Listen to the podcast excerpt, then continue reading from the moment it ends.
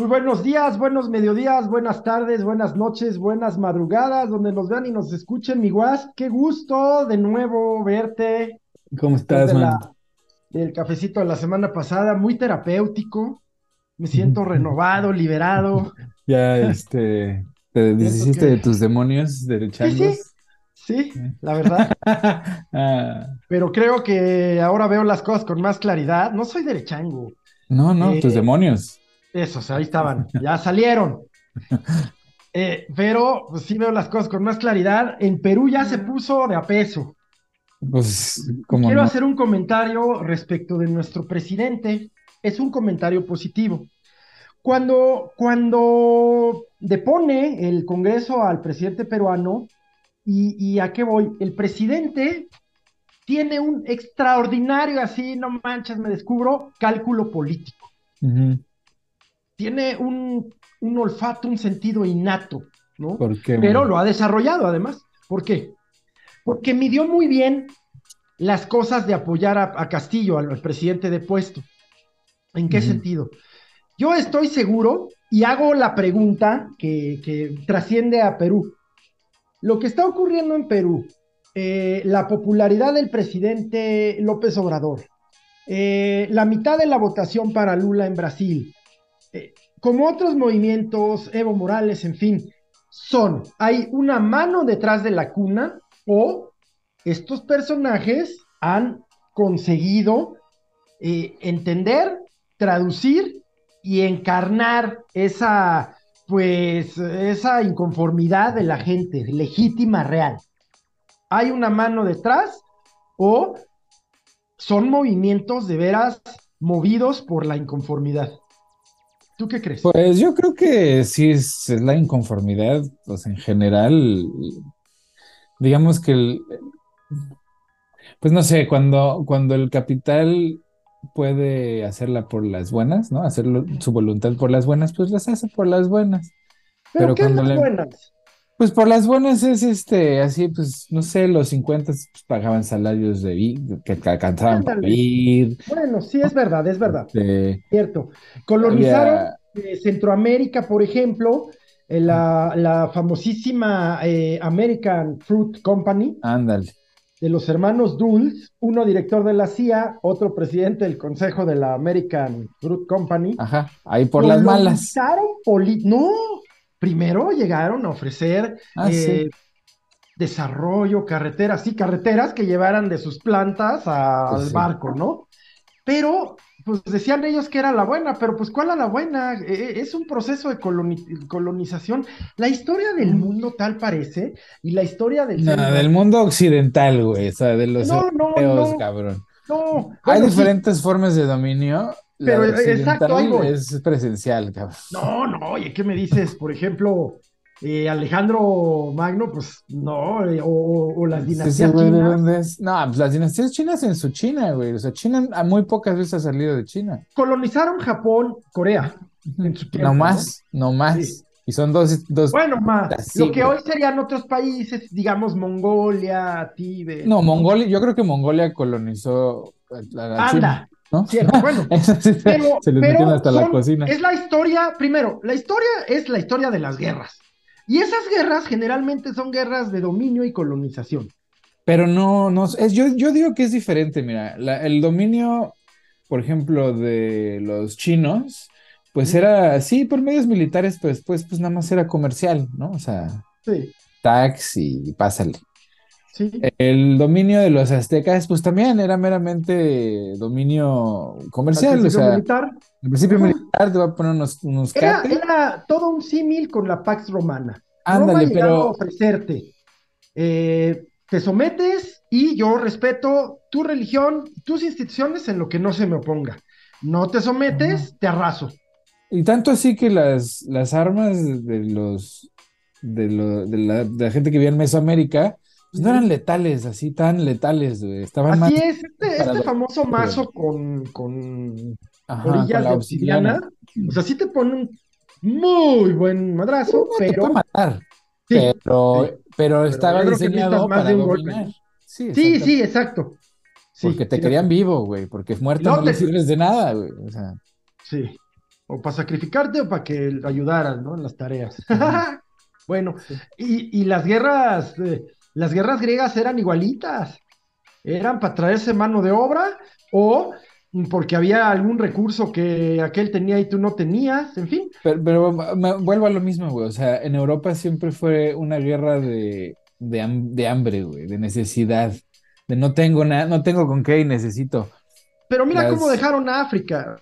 Pues sí, pues todo destruido. No solo lo saquearon y exfoliaron. ¿Exfoliaron? ¿Qué será? exfoliaron, yo creo, pues no sé.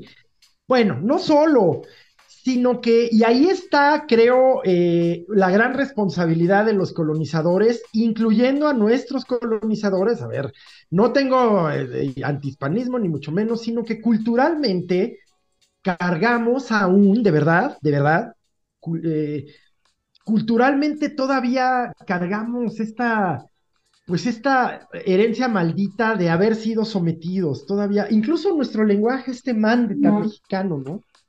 No deja de pues ser un acto de sumisión. De sumisión que se convirtió en cortesía, pero. Ah, hombre, sí. Pero a final de cuentas, en México todavía vivimos un periodo, pues, post-colonización, güey. O sea, así como los Estados Unidos no quieren aceptar que viven un periodo post-apartheid, ¿verdad? Que todavía está muy fresco y todavía los remanentes. La pura verdad, ¿eh? La pura verdad, qué buen término en, México, pues vivimos un periodo de post-colonización, güey, donde. Oye, pero ¿cuál post-apartheid? Todavía es una apartheid, ¿no? Pues en el sentido de que eres ilegal, güey, pues ya no. Eso, tienes razón, Pero pues, los remanentes culturales ahí no, siguen. Un gueto, un gueto no es un gueto. Es un gueto y la policía pues está enfocada en, dominar y, este, tener presencia en lugares de, donde hay gente de minoría, nada más por, pues por perseguirlos, ¿no? O sea, por hacerla bien. Si no es comedia, si no fuera comedia sería tragedia, pero el hecho de que siempre fuera el negrito al que mataban en las películas no es gratuito. No, no, no, o sea, la estructura está ahí. La, supremacía blanca como estructura cultural existe todavía, pero no está en el marco legal. O bueno, ya no, tanto, güey. Mira, como, como tantos otros, ¿no? Porque al tiempo sí lo está. Decía Marx, y lejos de Marx, ¿eh? A mí, eh, pero pues que el derecho al tiempo se convertía en uno de los instrumentos de la superestructura, ¿no? Y bueno, y en México, como, como te decía, pues se vive un periodo de post-colonización en donde todavía la estructura... Latinoamérica, ¿no? Bueno, estamos hablando de Quizás Brasil menos, ¿eh? Pues no sé, porque esos son los portugueses, güey. O sea, no la cosa es que la, la colonización portuguesa fue muy particular, fue incruenta. Pues, pues por eso están tan locos ahí, pinche Brasil. Pero... pero, es, muy particular. Eh, tú sabes, ni su, ni su, bueno, quizás su colonización sí, porque seguramente los portugueses eh, llegaron a extinguir o a, o a, colonizar, pero su independencia fue incruenta. Pues porque ya no le quedaba más, o sea, a Portugal ya le salía muy caro tener la colonia y cómo los detenía. Luego Brasil no quería, no quería dejar la corona y bueno, ya sabrás. Sí, pues ya sabes. Puerto Rico. Y este. Entonces... de hablar de Puerto Rico, ¿eh? Ajá. Culturalmente. Entonces en México, pues todavía esa estructura del virreinato todavía existe, o sea, la corrupción que existe en México es un producto natural de las reglas del virreinato, porque tú Exactamente si querías ser gobernador o teniente o lo que se fuera ahí en, las colonias, pues ibas con la corona, les decías, a ver, yo me voy a llevar tantos hombres y la chingada. Y le decían, órale, pues sí, tiene seis años para robar lo que pueda. Exacto. Digo, mitad para la corona y lo que reste para usted, ¿no? Exactamente. Igual que Roma. Igual, que... que Roma, que te nombraran gobernador, era pues ahí, usted tiene, es como si tuvieras un taxi, ¿no? Este es su cuenta para Roma. Lo demás ya es para usted. ¿Y en qué deriva eso? Pues en, modos de explotación monstruosos, ¿no? Exactamente. Entonces, pues. pues la encomienda, ya que volvemos aquí a la Nueva España, la, figura de la encomienda, ¿qué onda? O sea, va el terrenito con la gente. Y, todavía, y, eventos así como. Pues la, la, pérdida del territorio, de la mitad del territorio, pues se debe a la misma corrupción, güey. O sea, resulta ser. Estaba yo leyendo el otro día que pues cuando en, en, en Monterrey se enfrenta el ejército mexicano con el ejército gringo, pues el ejército mexicano les pone una repasada tremenda a los gringos, ¿En la pero invasión del 47? repasada. Sí, sí, la guerra México-Estados Unidos. Ajá, ajá, no sabía. O sea, el, el ejército mexicano Sé que uno hubo una batalla maciza allá en Monterrey. y les pusimos en la madre, güey. Ah, qué bien. El pedo, la bronca ahí fue que pues estaban esperando refuerzos y, y- y parque, ¿no? Pues como todo. Y había un cabrón que se me va el nombre ahorita, que era un general ahí, dos, tres, que pues ya traía los refuerzos y el parque, pero el señor tenía aspiraciones presidenciales y decidió regresarse a la Ciudad de México a tomar la presidencia por la fuerza. Los liberales le ponen en la madre, ¿verdad? Pero entonces, pero en Monterrey, ya sin refuerzos y sin, sin, sin suficiente equipo, pues llega a un acuerdo con el general Tyson, que luego se vuelve presidente. ¿no? En Estados Unidos. Sí, sí. Pero llegan a un acuerdo donde los, los gringos los dejan marchar fuera de la ciudad sin, sin, sin ser tocados y hasta son escoltados con fanfarria y mariachi, toda, toda la fiesta, ¿no? Fuera de la ciudad de Monterrey y toman, toman la ciudad de Monterrey. Tyson se convierte, en- eso le da pie para su campaña política, se convierte en presidente y pues termina de repasar la guerra, ¿verdad? ¿Qué es esto? La, la ambición de individuos, la lo peor de la naturaleza humana, desmadrando Pues, la historia. pues sí, un colono ahí. Pues, y, y- pero es un colono, ¿qué es? Es un cabrón débil, un cabrón corrupto, porque le ganó la ambición, eh, que, que estaba obligado eh, en ese momento a salvaguardar algo que en ese momento era un valor muy sagrado, que era el patriotismo, el suelo, en fin. Exacto. Santana también creo que es una figura muy satanizada, ni santo ni diablo. Pues de Eh, los dos. Ajá, exacto. Pero, pero al tiempo, igual. Militarmente no sé qué hubiera pasado, pero no se perdió la guerra militarmente. Sí se había perdido una batalla, lo agarraron, se acobardó, pero creo que fue más este tema de, de- de su propia ambición, de que los, conservadores y los liberales preferían ver ganar al francés o al español o al gringo que al otro, ¿no? Exactamente. Y bueno, y ahí, Por cierto, ¿tú sabes de dónde viene esto de gringo? pues hay varias, ¿no? Hay varias este, Mira, la, historias. la- la que a mí me parece más razonable, no sé si la conozcas, es que en ese momento, en la invasión del 47, los uniformes americanos eran de un color azul verdoso, casi verde, Mm, y entonces era un BT verde, un green go, ¿no? Green go. O a lo mejor ellos mismos sea Green Go, o sea, de vamos. Ándale, le voy para adelante, no sé. Pues es razonable, ¿no? ¿Y ¿Tú, tú qué otras conoces? Pues también hay por ahí unas que dicen que así les decían ya los extranjeros españoles, ¿no? Que, que era una forma de referirse, ajá. ¿Mm? Por ahí lo escuché, o sea, por ahí lo leí que gringo ya tiene... Chilango, por ejemplo, era un pescado. Era un pez, perdón, un Ah, pez. sí, de ahí de la Ciudad Y- de México. No, no, no. ¿De No, dónde?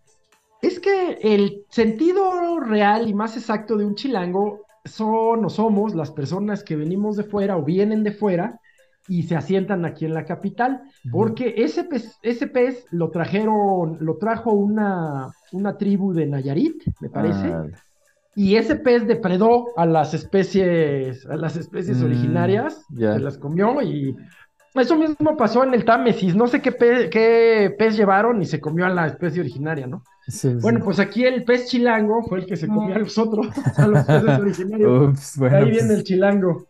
pues sí. sí, sí, sí, hacemos honor, ¿eh? Pero bueno, entonces, pues regresando a ese tema, man, pues Oye, todavía nos regresando a ese tema. que descolonizar porque pues la estructura en México todavía, o sea, ya hay, ya hay esfuerzos de, de, pues de representación diversa, pero las élites siguen teniendo una estructura pues de colonos. Bueno, es que ahí voy. Yo afirmo y sostengo que las élites únicamente se sustituyen. Sí, pero hay que sustituirlas por, hay que, o sea, mientras más ciclo, Nunca, nunca. Exacto. No hay que permitir, como las familias romanas, que se enquisten durante siete siglos, ¿no? no, no, no, o sea, que se No hay mueran que rápido. como las familias que desde inicios del siglo XX siguen siendo hoy eh, las cabezas del poder político y económico en este Sí, ¿no? país y hasta religioso, amigos, Sí, sí. ¿no? Si no hay ciclo, se pudre, Ajá. se pudre. O sea, si no se mueve el agua, este, se pudre, la, es agua podrida, ¿no? O sea, ¿quién llega en esta nueva élite de Morena, por ejemplo? Quienes ya habían sido élite en el PAN y en el PRI, algunos, algunos. Pues sí, sí, se algunos, genera, no sí se abren espacios de nueva élite, ¿no? Sí, hay quien sobrevive el trancazos, hay quien se adapta y sobrevive. Y los demás, pues y por ejemplo, bueno, el, eh, eh, un buen político, desde mi perspectiva, esa es mi calificación personal. A ver, yo he pasado por cuatro partidos. un buen político tiene un solo objetivo, que es el poder, ¿no? Esto no significa que hagas cualquier basura, como hemos platicado, para lograrlo, pero sí creo que, pues sí, eh, el tema de convicción y de- no, no, no está en el político real, ¿no? Pues y en vuelve algunos un- sí, güey. se les nota, man, se les A nota. veces sí, sí, pero, pero en lo general, por supuesto hay general no. excepciones, ¿no? Y, y son, vamos a decirlo de manera, porque pues yo mismo me ubiqué ahí en algún momento en mi vida, casi dos tercios de ella, te vuelves agua, ¿no? Como Bruce Lee, te, eh, Bruce Lee, vuélvete agua. Eres acomodaticio, eh, mm, eh, como dijo Groucho Mm. Marx, ¿no? Estos son mis principios, pero si no le gusta, aquí tengo estos otros, ¿no? Sí. Entonces, La moral Bueno, es un árbol que crece. un árbol que da moras, Ajá, ¿no? mi patio y da moras, güey. sí. Entonces, pero también se generó una nueva élite y es propio del poder, por supuesto Sí, que esta pues nueva es que te élite. tienes que soportar. Vamos a ver el caso. El caso de México es particular porque, como gran parte de Morena, incluida su cabeza, proviene de haberse formado cultural en la cultura política priista, tiene esta flexibilidad. y el PAN, ya habiendo estado en el poder, pues se volvió siempre París bien vale una misa, ¿no? Entonces pasa que el tránsito real de esta élite estuvo raspado respecto de la élite panista y, mm, ¿qué te digo, eh? Y un tránsito medio suavecito de gran parte de una élite priista, ¿no? Sí, es que la neta el pan, el pan nunca cuajó en su ideología, güey. Está- No, no, yo creo que es muy claro en su muy buena oposición, pésimo gobierno, güey. No, no, no, los mejores gobiernos de este país. No, man, la verdad No es cierto. años muy La verdad, cabrón. en mi vida, en la mía, el mejor gobierno que yo viví fue el del presidente Salinas. Debo decir. Pero porque estabas incrustada en la clase política, todos los demás Claro. nos cargó la chingada. Creo que el gobierno del presidente Calderón fue muy bueno. No Hombre, tengo una gran simpatía por él, pero en términos económicos, Ay, güey, subió el pinche dólar como tres varos, así lo dejó en 13, llegó cuando llegó estaba en 10. Muertos, Bueno, pero por pues, sí, pues, hasta por las ese axilas, tema cabrón. sí, sí, no, no, no, ese Este- tema sí lo viví muy de cerca. A ver, gracias a Dios, nunca de cerca eh, con alguien de, de mi círculo cercano, pero me tocó ver en Nayarit con mi hija de la mano cómo mataban a una persona, ¿no? Sí, te digo, o sea, Eh, a- a eh, dos o tres se metros. el infierno que pues todavía no se puede tapar, o Eh, sea. me acuerdo Monterrey, era una ciudad sitiada, de veras, las tanquetas de la Marina. ¿Qué te digo? Llegué a, vi- a viajar a Victoria, en Tamaulipas. No, no, no, no, una sensación de miedo que no había sentido ni en la casa de Cañitas. Y su pinche secretario de seguridad de- del mero mero de todos. ¿Quieres que entremos al tema de García Luna solo con ánimo explicandi? Pues si quieres, date. Pero no hagas coraje. No, pues claro Mira, que hago coraje. Yo solo te voy a plantear las cosas. ¿no? No te- si, si ahí se lleva a Calderón y tal, qué mejor. O sea, qué mejor, porque digo, hay alguien que hizo algo malo y debe pagarlo. Pero, eh, si yo, yo, déjame nomás bien breve eh, compartirte cómo es la estructura formal de, de este, de, de este juicio.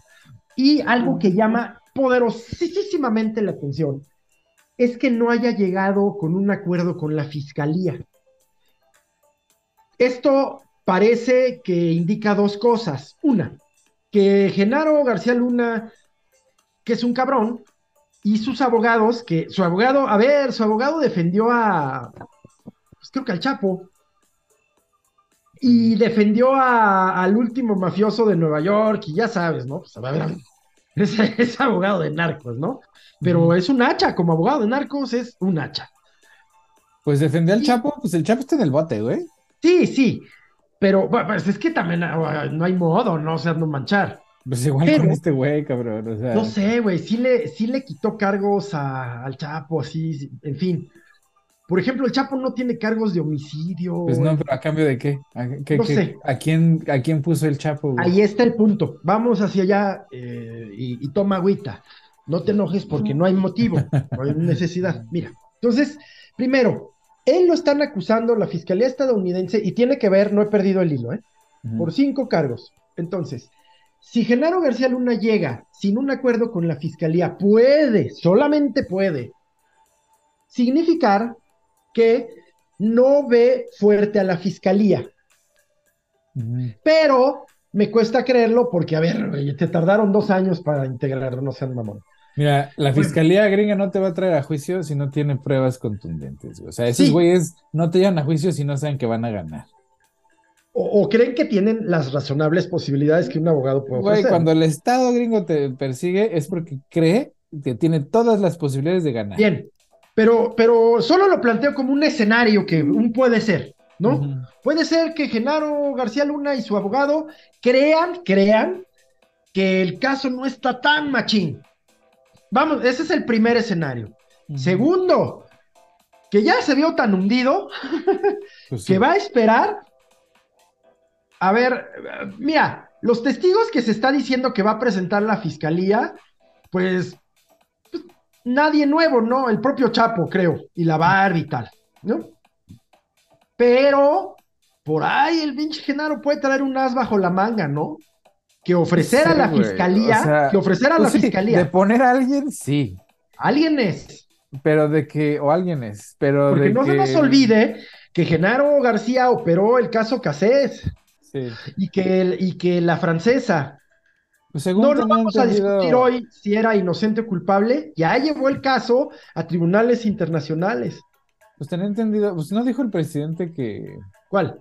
el mexicano que estaban ah. esperando los nombres de todos los periodistas que cooperaban con García Luna. Sí, pero eso es lo de menos. O sea, sí, qué bien. Qué es importante, güey, porque ahí está la red. es la red. pero a ver, ¿quién te protege en el gobierno?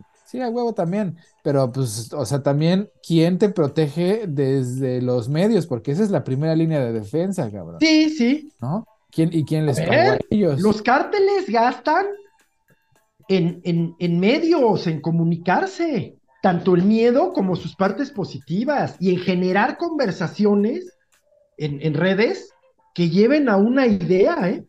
O sea, los cárteles ya lo hacen. Ya, ya no es el blog del narco. Ya, ya inciden en Facebook. Es porque el cártel estaba en, en, la Secretaría de Seguridad Pública. Sí. Todos estaban ahí metidos, güey. Fíjate, lo que tú estás diciendo es que lo que se va a juzgar en este, en este juicio, valga, es si Calderón sabía o no. Pues claro que sabía, güey, no mames. O sea, y, pensar que no, güey, y pensar que no, es así como, pues así muy inocente. Bueno, pues ahí va, ahí va la pregunta de nuevo. ¿Logrará la fiscalía eh, eh, eh, apretarle tanto a García Luna que, que lo pues, obligue pues no, no sé si baste con que García Luna diga, sí, sí, el presidente sí sabía. No sé si baste. Pues... O sea, mediáticamente sí va a ser un mega chingadazo, pero pues no sé si baste para una fiscalía, sin que presentes ninguna prueba. Pues no, Ay, cabrón, aquí tengo... que, no creo que la fiscalía vaya por los por el García Luna grababa todo, güey. Sí, sí, todo. Pero no creo que se vayan a ir por los expresidentes porque pues también la DEA pues ahí está metida, ¿verdad? Exacto. Bueno, el presidente mexicano en la semana preguntó y dijo, oh, por supuesto que esta es una delicia para el presidente respecto de, Calderón, ¿no? Pero también dijo, creo que de las razonables cosas que dice el presidente, que ojalá García Luna diga quiénes en Estados Unidos estuvieron también metidos. Pues no solo en, el, en el Rápido y Furioso, No, que, no. que, que haga, que, que fue parte y sigue siendo pues del baño de sangre acá en nuestro país, sino de, de los funcionarios y por supuesto la DEA, No, ¿no? pues esos nunca, güey. O sea, es- o sea, porque todo el mundo dice, ay, los cárteles mexicanos. Bueno, sí, Ah. los cárteles gringos, ¿dónde están? Son una ¿Quiénes mitad, son? Esa es una mitad y la otra Ajá. mitad de allá. Pues es lo que te digo. Y todo el mundo dice, no, son, son las, son las Es bandas de criminales. Eh, quizás migración, ¿Cómo lo transportas? policías locales, policías estatales, por supuesto que hay ahí por una puertita federal. Pues todas, pues como, imagínate la red de distribución que hay en, en Estados Unidos de drogas, pues, Sí. pues es, es una empresa criminal, todo el mundo está enterado de que las, mueva- las drogas se mueven por aire, por tierra y por mar. Y para Eh, eso necesitas una red de distribución, Y aire, no, no de unas banditas, güey. no tierra, mar y aire. A ver, el Señor de los cielos. Por eso te digo, pero, pero lo- los que Llenó distribuyen los cielos estadounidenses. man, no es, no es este, pues así unas bandas criminales. O sea, es una estructura criminal robusta que va de arriba a abajo, porque pues te digo, y, o sea, eh, necesitas camiones, ¿no? Y no, no, no camiones así, este, de los rentados, o sea, necesitas camiones de tráiler, güey. Necesitas, este, pues tener comprados a los policías, porque ¿cuándo, cuándo has visto que la policía aquí así de repente encuentran una bodega llena de, de narcóticos? Nunca, güey, nunca. No. Los guardan en el pinche sótano, ¿no? ¿O qué? O sea, te digo. Y luego también eh, tienes que crear empresas fachada allá, Ajá. ¿no? Muchas en Delaware. ¿Sabes por qué? ¿Por qué? Pues por- primero porque es muy fácil, creo que te piden este, una foto de Instagram o algo así. Órale. o sea, es lo mínimo. Hay un tema fiscal y pues ya, ya Delaware se volvió casa de, de lavaderos. Y todos viven en Miami y en Nueva York, ¿no? Y según No, gente- no, pues en todo, en México, en Texas. ¿no? Ajá, sí, no, Pero- o sea, te digo, es un cochinero, nada más que le quieren, como siempre, pues echar el carro a otro, porque pues no vaya a ser que los gringos se enteren que el problema está aquí adentro. Sí, sí, sí. Pero bueno, o sea, es más complejo el tema de Delaware, pero bueno, pues eh, aquí platicamos cosas interesantes. Eh, te, da- te das cuenta de las empresas de todo el mundo que se crean en Delaware. Delaware, fíjate que aquí en México viene, viene a cuento el paréntesis, está re chistoso. Hay un municipio en Guerrero, no me mira, ni me acuerdo cómo se llama y yo traigo un permiso de esos, que ya vio su negocio en emitir encontró un hueco legal desde la constitución hasta, hasta los reglamentos de tránsito de, de todo el país y está emitiendo permisos provisionales para conducir sin placas ni tarjeta de circulación. Vale 650, eso vale, y un gestor pues, te cobra 200 más. Te salen 900 pesos, andas sin verificación, sin placas, un mes. Eh, yo, yo lo traigo porque estoy cambiando mis placas, porque ya vencieron, ¿no? Estoy en este proceso. Pero el municipio está viviendo de eso. Bueno, pues así Delaware, ¿no? Eh, ahí están sacando los, eh, los domicilios fiscales porque Delaware no requiere que, lo, que las personas demuestren su identidad. Eh, la cuenta bancaria es de mil dólares. No, no te pone impuestos sobre O sea, es- ingresos. ven- eh, empresa criminal, venga, bienvenido a empresa criminal aquí. Pues para allá voy, ¿eh? Para allá voy. Se hace en línea.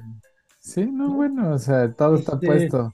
¿Qué producía Delaware antes de producir empresas raras? Refrescos. No sé, güey. Todo el mundo dice, güey. El punch, Sí. el de Urita, que es bastante bueno.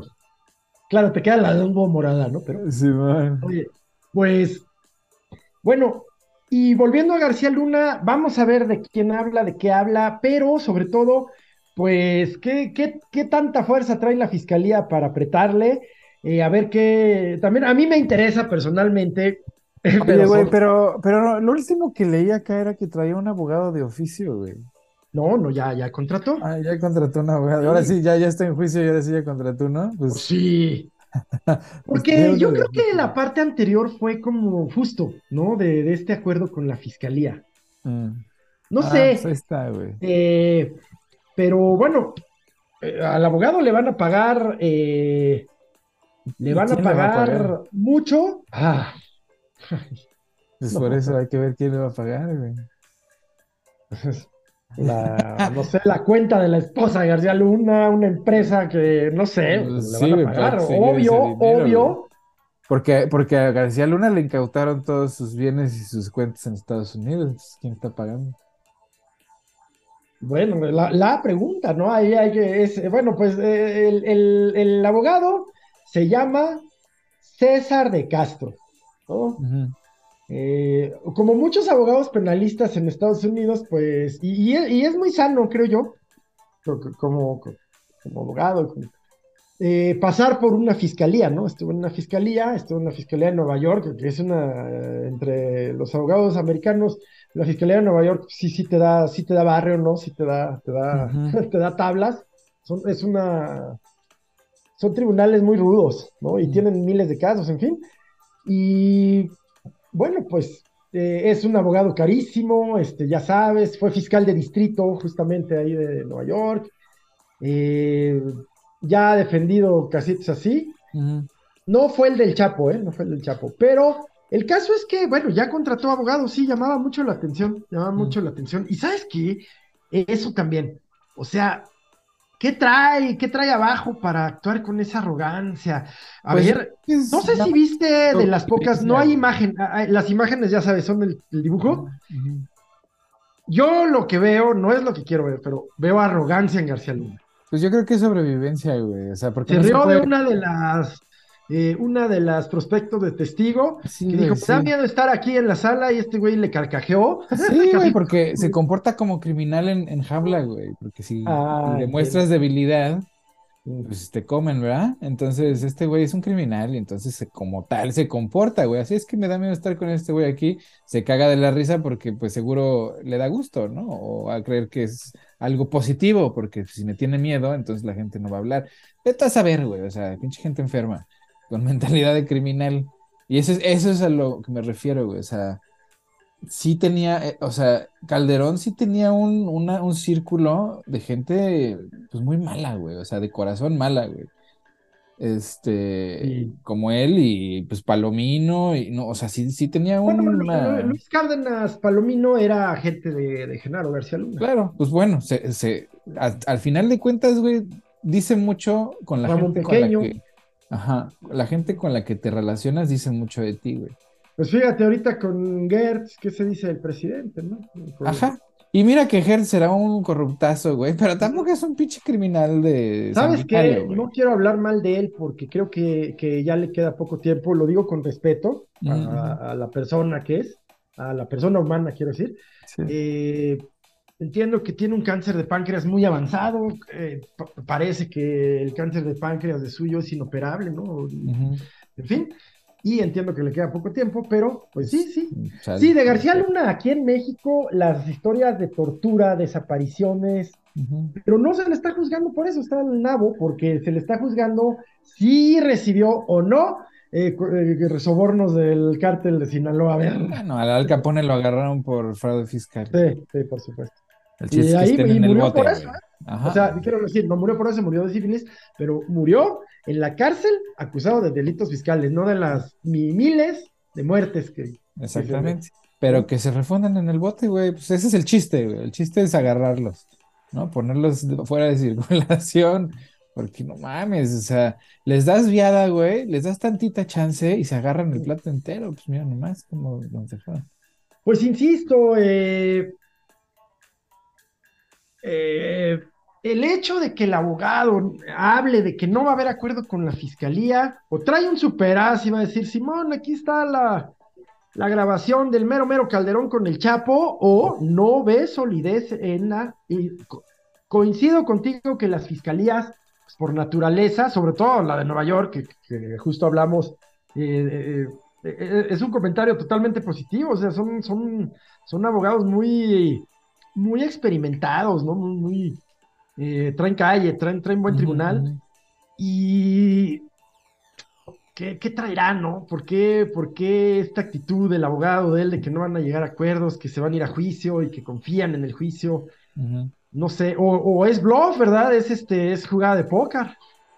Pues yo creo que es sobrevivencia, cabrón. O sea, no puede demostrar debilidad, ni miedo, ni remordimiento, güey, porque ese güey se sostiene en que es inocente, ¿no?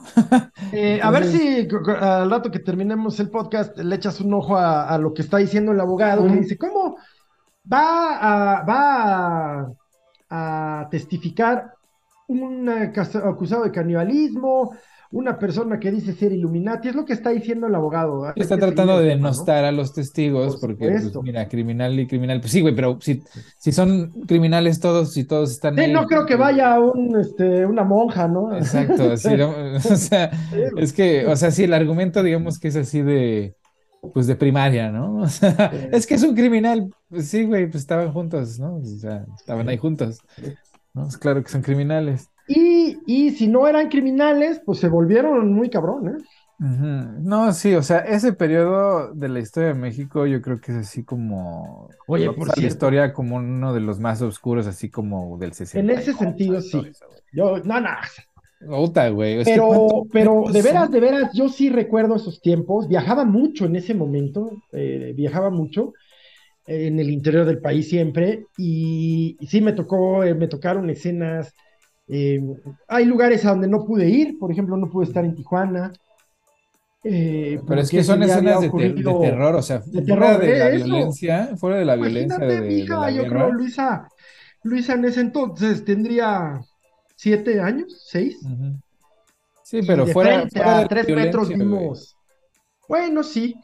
Eh, yo creo que también en ese sentido de la seguridad, este es uno, uno de los momentos más oscuros de, de la historia mexicana. Sí, no, no, llevamos casi 20 años en un pedo de, pues que es, es un abismo, o sea, no se acaba hasta que se canse todo el mundo, yo creo, y, pues parece que la tendencia va a la baja, pero pues cualquier cosa la puede hacer que vaya a la alta otra vez. Es que no, no va a la, no. Y va a la baja, ya vi los números con cuidado, la tendencia es hacia la baja. Pero los robos en carreteras, eh, vuelven inviable pues la vida. Sí, sí, o sea, la, seguridad en México, la inseguridad en México es, es alta. También creo que... la manera en la que sale el subsecretario, sí, sí, sí, tiene que ver.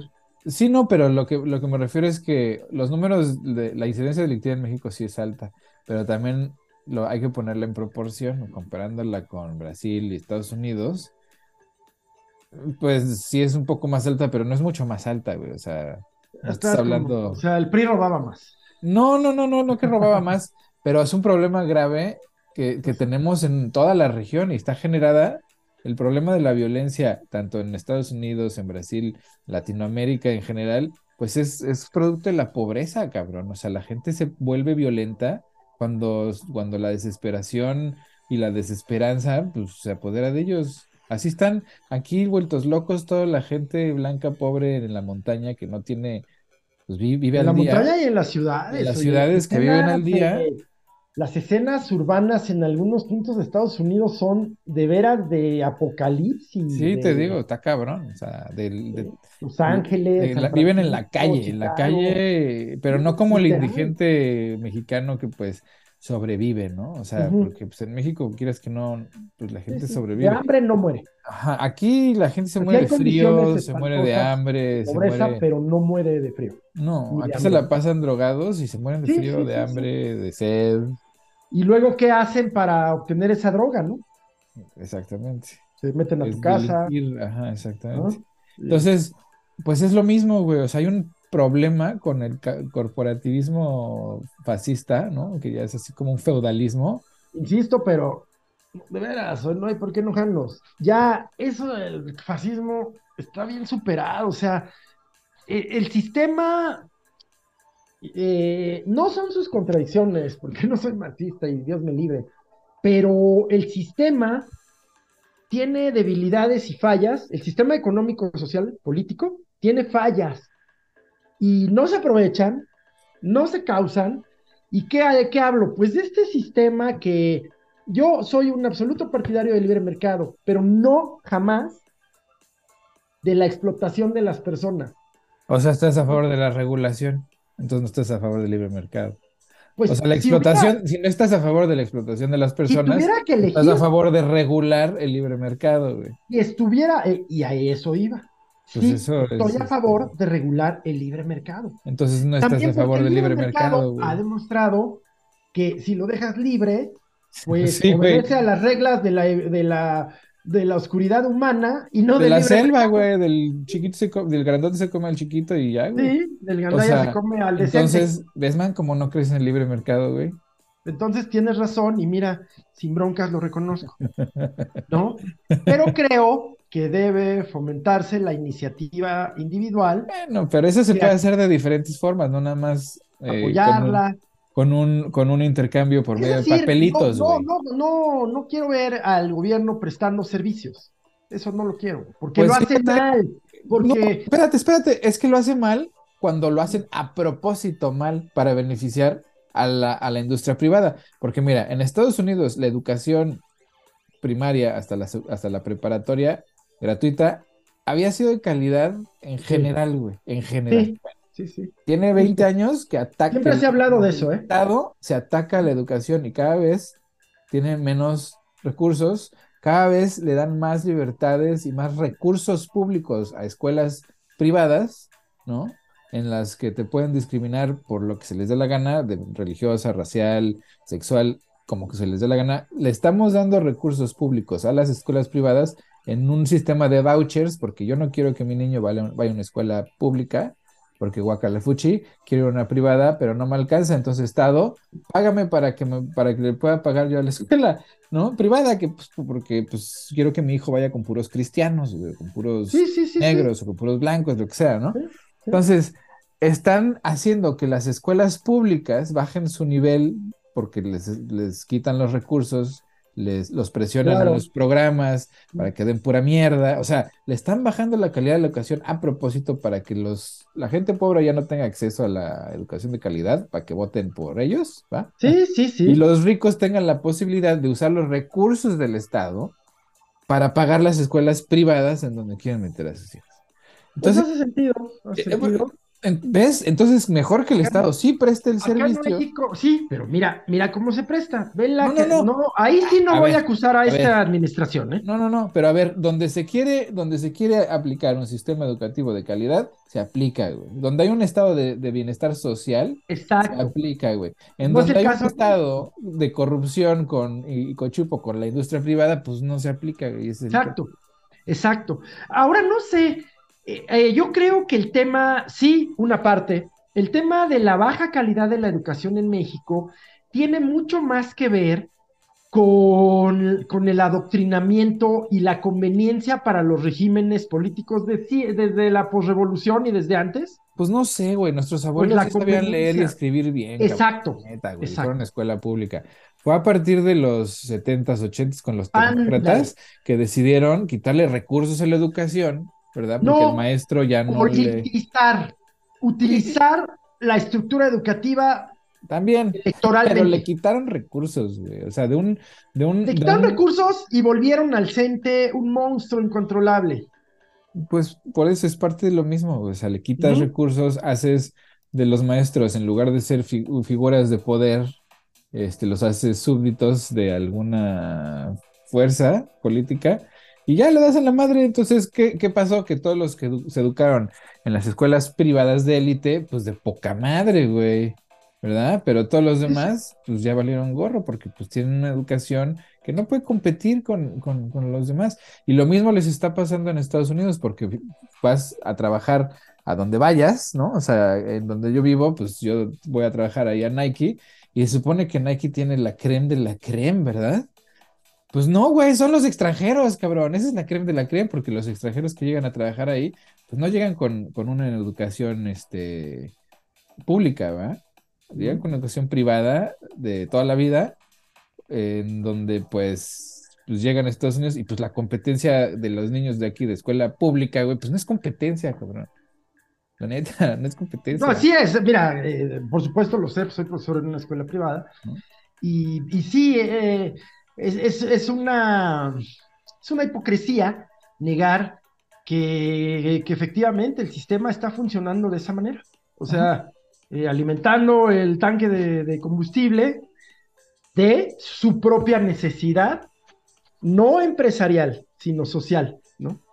Es decir, mantener alimentado este... Sí, y, el, y el, descontento que genera, pues es evidente, ¿no? Porque cuando ves que llega pues, un güey de otro lado que se supone que es una minoría y resulta que pues está mejor preparado que tú, güey, y pues te pone dos, tres arrastradas hasta que te dejan atrás, pues imagínate el coraje que les da, güey, pues claro que roban trabajo, güey, ¿no? Claro, que, porque pues su estado les falló, ¿y por qué les falló, güey? Pues por pobres, por eso les falló, güey. Fíjate que la historia de un, de un jazzista de Harlem, que, que, va a estar aquí en México, que me gusta muchísimo, me estoy acordando del nombre, negro por supuesto, que, se forma en las escuelas comunitarias, ¿no? Se forma de música y en las escuelas básica y high school comunitarias, pero ¿cómo no logra entrar? Porque los egresados de Berkeley, los egresados eh, tienen cooptado y cerrado el medio, ¿no? De, de las disqueras, ¿no? Y es eso, o sea, ya hay un, hay un gatekeeping, ¿no? O sea, un, hay unas, unas rejas que, están conteniendo la creatividad. O sea, hay momentos de la historia de la humanidad donde la creatividad se libera y pues hay un chorro de desarrollo artístico y científico y social. Y de repente las élites se apoderan de, ¿no? De todos esos, de todas esas expresiones y las tapan. O sea, ahorita, por ejemplo, ¿quiénes son así las grandes, los grandes ídolos de la sociedad? Pues Beyoncé, güey, que pues es la excepción de la regla, ¿no? O sea, una, una cantante de pop negra producida, ¿no? Que es, es, mira, si ella pudo, pues todos los negros pueden. Y eso es así como, no, güey, o sea, ella es la excepción. Esa excepción hace la regla. Esa, esa excepción es indispensable, es como el presidente Obama. Ya tuvieron un presidente negro. exactamente, entonces ya se acabó el Honestamente, ¿en qué mejoró la vida de los negros? habiendo logrado, logrado un presidente. Nada, lo mismo que están ganando los argentinos con haber ganado el mundial. Nada, güey. O sea, comen, comen goles, ¿no? O sea, ¿cómo? Porque pues, la inflación, güey, está sí, eh, yo, yo, yo, honestamente aprecio mucho a la gente argentina. Eh, la gente que es payasa es payasa argentina, regia, chilanga. Sí, de todos eh, lados. ¿no? La verdad es que los argentinos que yo tengo la fortuna de conocer son a todo dar. ¿no? en su mayoría. y los que me caen mal, pues no, no los trato. Pues no los trato. Igual que a los a la gente de acá. Cachupines, a los mexicanos. Y pues ayer, ayer en la noche, este, una reunión de profesores eh, donde, doy clase y algunos, varios de ellos son argentinos, gente de esta, de esta gente maravillosa argentina, y decían eso. Decían, ¿y qué, che? Pues, ¿qué, qué? Yo no me como, mi familia no se come la copa, ¿no? Ajá, güey. Pero, Porque pero luego, ¿sabes que Budweiser mandó todas las cervezas que no les dejaron meter a Qatar, se las mandó a Argentina? Argentina. Pues sí. que se agotaron, en serio, que se agotaron. Seguro, seguro. Pero pues es que Messi salió del barrio, güey. Y, eso, el propio Maradona. Ajá, pero es, eso es a lo que me refiero. Es, es, ese, es ese, esa creación de un mito para decirle a, los pobres, mira, sí se va a poder, güey. O sea, tú mantén la esperanza, aquí está tu velita, ¿verdad? Es, es, y es, una, es un engaño así en despoblado, pues, o sea, da pena, cabrón, o sea, da así como hasta coraje. Porque, porque dices, güey, si, tan, si con tan poco nos conformamos, estamos perdidos, güey. O sea, con que nos pongan un avión y un Messi, güey, ya, todo está bien, güey. No hay pedo. O sea, yo vi, entrevistas así de bandita argentina, pues que también, como, como los del América, ¿no? Que les preguntaban, pues, ¿qué quieres? ¿Que baje la inflación o que Argentina gane el mundial? no, pues que gane Argentina el mundial. La inflación sí, claro, la contra Claro que lo escuché y no lo puedo creer, pero, pero por otro lado, no me cuesta creerlo. Ya sé que fue una absoluta contradicción lo que acabo de decir. O sea, dices, no, no, no manches, pero no me cuesta creerlo. Porque Argentina, como nosotros mismos y muchos otros países, pues eh, el, sistema eh, ha dado siempre salida a su ineptitud y sus carencias eh, con fútbol, con lucha libre. Y por eso yo ahí estoy de acuerdo con la Biblia, güey. No, no adorarás a falsos ídolos, a ninguno, pues güey. o sea, a ninguno, ni al que pusieron ahí en la cruz, ni a, los que nos metieron. No, no, a ver, Jesús es aparte. Ese es un ídolo también, No, no, bueno, como imagen. Como, Como imagen, güey, son iconoclastas, pinches iconoclastas, cabrón. No, Todos. dirías idólatras. Idólatras, Andy. Sí, Idólatras. iconoclasta es el que las rompe. bueno, las sí. destruye. No, no, no, faltaba más. Con cariño siempre es una corrección fraterna desde el corazón. A huevo.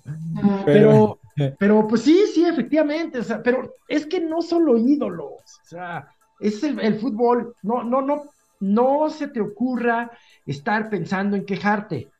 Mira, Ujú, güey, tu equipo está chingón, ya contrataron a no sé quién, Sí, güey. sí, el circo, mm, o sea, pero ya sin el pan, güey, ese es el Y no problema. dediques, exacto, no dediques, no dediques el fin de semana a informarte, a leer, a discutir, a generar, no, cabrón, este, pega, pégate a la tele, al radio antes, ¿no?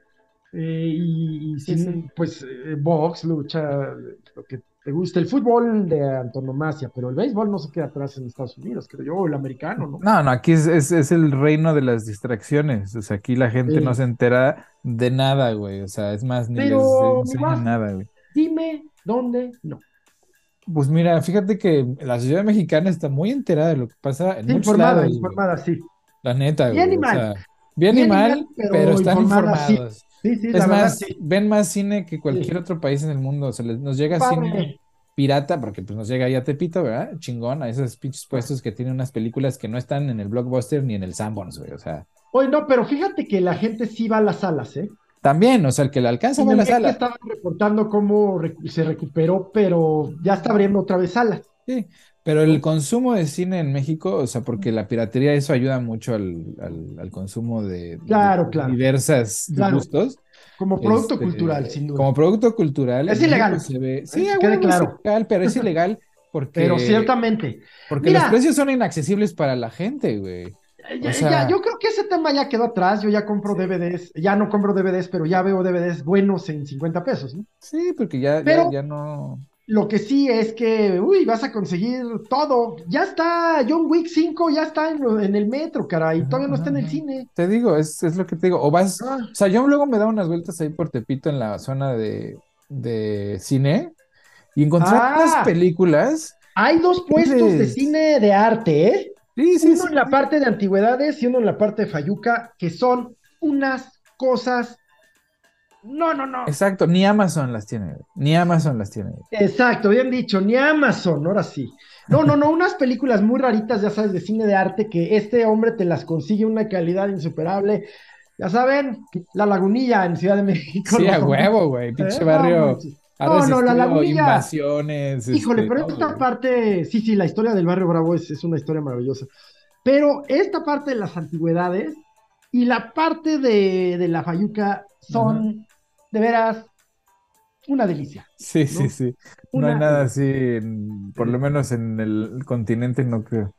Porque no es una pulga, No, no no es una es una pulga, pulga, no. no es un flea market. No, es una Es un ciudad, güey. Es Es una un concepto. es un, es una ciudad dentro de la ciudad. O sea, La última vez que estuve ahí hace unas tres o cuatro semanas, eh, me tocó ver un certamen de reggaetón.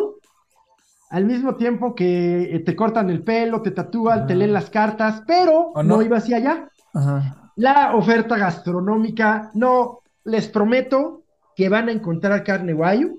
Les Ajá, prometo. No sé si sea de. Güey, pues no mames, Ah, ahí pero les quedó re buena. Hay una liga de fucho ahí adentro, güey, donde Sí, pues la- el mejor equipo, güey, es un equipo trans, güey, de puras, de puras chicas trans contra hombres, güey, ¿no? O sea, ¿Qué tal este, eh, el, el certamen de Albures, que ganó una señora eh, ya en- y lo- no lo perdió, sino que falleció, en paz descanse, ¿no? ajá, ajá. Pero cinco años detentó el, el cetro de los albureros, ¿eh? Sí, pues ahí salió Bueno, Paquita, ¿verdad, la del barrio, pues cuánta gente no. Bueno, pues es un centro este, acá cultural. el gobernador de Morelos. que- ándale, el gobernador de Morelos salió de ahí, del barrio El Bravo. barrio, sí. Pero, bueno, pues es un centro cultural. Y Wasp, ahora sí. Que pues, la, la despedida, man, digo, las Las recomendaciones. recomendaciones, fíjate que quiero recomendar una serie que me gustó muchísimo, que se llama, no, no la he terminado de ver, pero va muy bien, se llama Cleo, Cleo con K en Netflix. Ajá. Trata de una exagente muy jovencita de los servicios de seguridad de la Alemania Oriental de la República Democrática, que se llamaba Stasi, esta agencia se llamaba Stasi, Y esta muchacha, pues, eh, al tiempo que está viviendo lo propio de un adolescente, ¿no? Los, el enamoramiento, los, pues es una asesina por cuenta del, del régimen oriental de Alemania, pero eh, bueno, algo pasa, eh, eh, las grillas, la política, la, meten a la cárcel, pero cae el muro y esta muchacha, aparte de cobrar venganza, que es la parte pues como más predecible, pues la verdad es que se está reencontrando con un mundo desconocido. Mm. Y muy interesante de cómo se comporta, pues eh, casi es un robot, ¿no?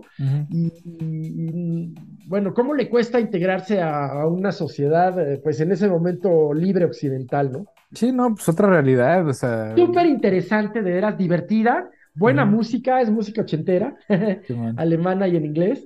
Eh, hubo cosas muy buenas, no olviden a Falco, austriaco, pero hay mucha música de. Como te decía hace rato, pues tengo un compañero de trabajo que creció en la Alemania comunista y pues sí, sí, es, o sea, es, claro que su realidad pues era diferente, ¿no? O sea, sí se comporta como muy estructurado, o sea, como muy cuidadoso de lo que dice, de lo que hace, o sea, pues diferente, ¿no? Pues ahí está la recomendación, igual justamente sobre esto, para platicarla, ¿eh? En ocho días, porque tiene, tiene cosas bien interesantes sobre esta manipulación cultural.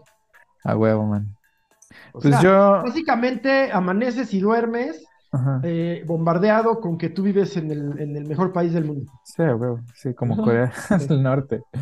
Este, pues yo les voy a recomendar una serie de que acaba de salir en HBO Max, apenas lleva un episodio, creo que mañana sale el segundo, que está basado en uno de los videojuegos pues más épicos de la historia de los videojuegos. ¿Será This Is Us? The Last, The Last. Ah, The Last of Us que es un, es, una, es un videojuego que era exclusivo del PlayStation.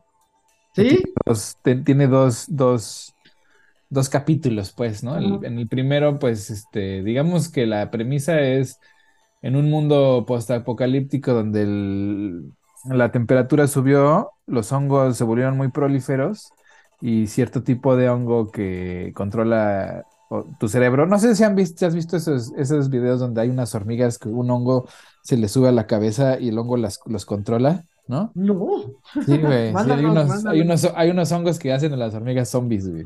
Así literal. Pues, a ver, manda los videos. Ajá, sí, los va a poner. Pero este, bueno, algo así, ¿no? O sea, la historia es, es la premisa, y entonces hay una niña que pues es la cura, ¿no? Y entonces el, uno, el, uno de los principales, de las personas principales, la tiene que llevar al laboratorio donde se supone va a ser toda la investigación para hacer la cura y este, pero la relación que se crea entre ellos pues es así como muy, muy intensa, ¿no? Y, y, eso, o sea, es una historia de verdad muy intensa, yo creo que es de las mejores guiones que has visto en... Yo he seguido el, el walkthrough del, del 1 Ajá. y me, me, enganché, o sea, me gustó mucho. Creo que este actor brasileño que, que es el protagonista que, que eh, ya lo he visto en varias, en varias series y es un gran actor, ya lo vimos en Narcos y tal. Eh, la verdad es que creo que sí logró, sí logró encarnar, ¿no? Al, al, protagonista del juego. Simón. La niña, pues veremos. Por lo menos en el primer capítulo no me encantó como, como, No la he visto, no he visto la serie, he visto, he hecho el walkthrough. Vela, de verdad, o sea, y, si ya viste el walkthrough del primero, ve el walkthrough del segundo, porque se pone más intenso todavía. O sea, la historia del segundo todavía está más personal, o sea, y más. Pues fíjate, es como la, la, película de RRR mm. que, te conté, ¿no? O sea, dos, dos enemigos que se encuentran, se crean una relación y un vínculo fuerte, y después se dan cuenta que son enemigos, ¿no? Buena recomendación esa RRR, ¿verdad? Ajá, esa también es buena. Sí, sí, tú la hiciste. Muy buena, sí la vi. 10. Bien, man. Pues ya esa es mi recomendación. Pues, este, pues buena semana. Igualmente. Abrazo, cuídate mucho. Cuídense mucho todos. Adiós. O sea, cafecito, vámonos.